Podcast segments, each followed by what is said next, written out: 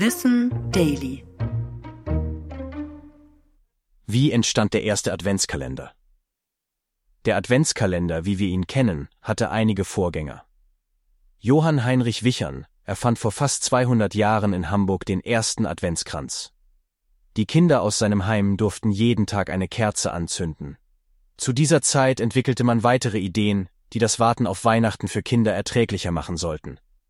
Oft wurden simple Strichkalender geführt, bei denen an jedem Tag bis Weihnachten ein Kreidestrich weggewischt werden durfte. Ende des 19. Jahrhunderts waren Weihnachtsuhren sehr beliebt.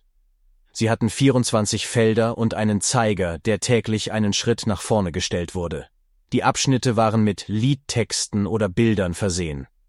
Um 1900 veröffentlichte eine evangelische Buchhandlung in Hamburg schließlich die erste gedruckte Weihnachtsuhr.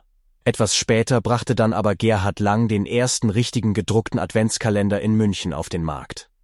Er hatte noch keine Türchen und bestand aus zwei bedruckten Bögen Papier, die man ausschneiden und zusammenkleben musste. Der größere Karton war mit 24 Textfeldern und der kleinere mit 24 Bildern versehen. Darauf waren Motive wie Engel, Schnee, Spielsachen und Weihnachtsschmuck zu sehen. Die Idee hatte Gerhard Lang von seiner Mutter. Sie nähte ihm in seiner Kindheit kleine Gebäckstücke auf einen Karton mit nummerierten Feldern. Langs Kalender fand schnell Anstoß und viele weitere Adventskalender überschwemmten daraufhin den Markt, bis er in den 1950er Jahren schließlich zur Massenware wurde. Ich bin Tom und das war Wissen Daily, produziert von Schönlein Media.